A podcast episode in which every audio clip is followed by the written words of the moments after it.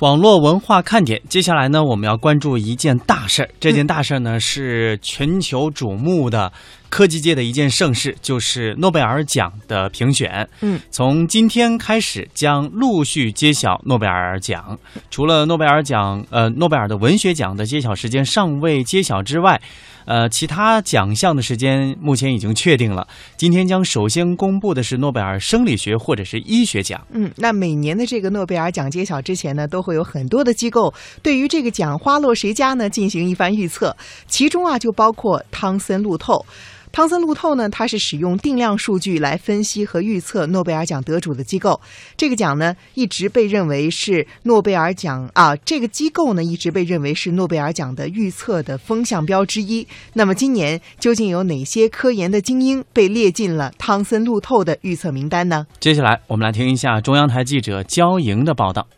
那么今年被授予引文桂冠奖的科学家呢，在物理学方面有对这个。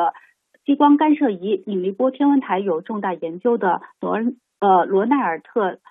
德德雷福基普索恩以及雷纳维斯，那么他们的研究呢是让黑洞中引力波的探测成为可能。那么在经济学领域呢，这个奥利弗还有奥利弗布兰扎德因其对宏观经济学的宝贵贡献，以及在经济波动与雇佣的决定因素著名。在生理学或医学领域，詹姆斯爱丽森。呃，杰弗里布里斯通以及克雷格汤普森的研究是解释了 CT 二八和 CTLA 杠四是如何激活 T 细胞的，而戈登那个弗里曼布树哲和这个阿林夏普是阐明了这个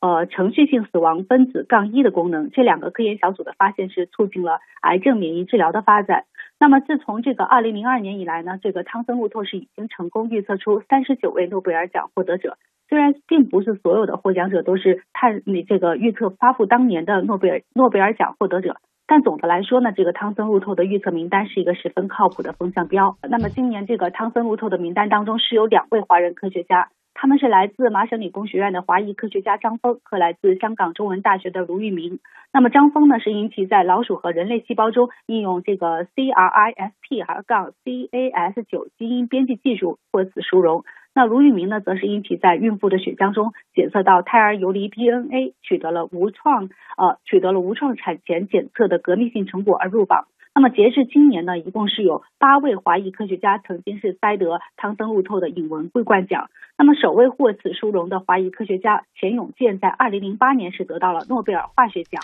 这个诺贝尔文学奖的悬念一般是比较大的，连年都是大热门的日本作家村上春树呢，今年他的呼呃照例他的呼声很高。那么村上春树在脸书上也分享了呃预测今年文学奖得主的赔率，并且写到这个今年诺贝尔会是村上春树吗？似乎是寓意他真的很想得奖。那么村上春树的作品是脍炙人口，受到了许多读者的喜爱。那么从二零零九年起是连续入围这个诺贝尔文学奖，但是一直未能如愿。呃，对于这个屡次和这个诺贝尔奖插肩呢，这个村上春树曾经在书中就表示呢，这个作家最重要的是读者。那么对此呢，这个粉丝们也是各有想法啊。那么有的粉丝是特别希望他能够得奖，今年别再陪跑。但也有也有的粉丝是坦言，虽然他们很喜欢这个村上春树，但但是他们却还认为还有作家，还有其他的作家更应该得到这个诺贝尔文学奖。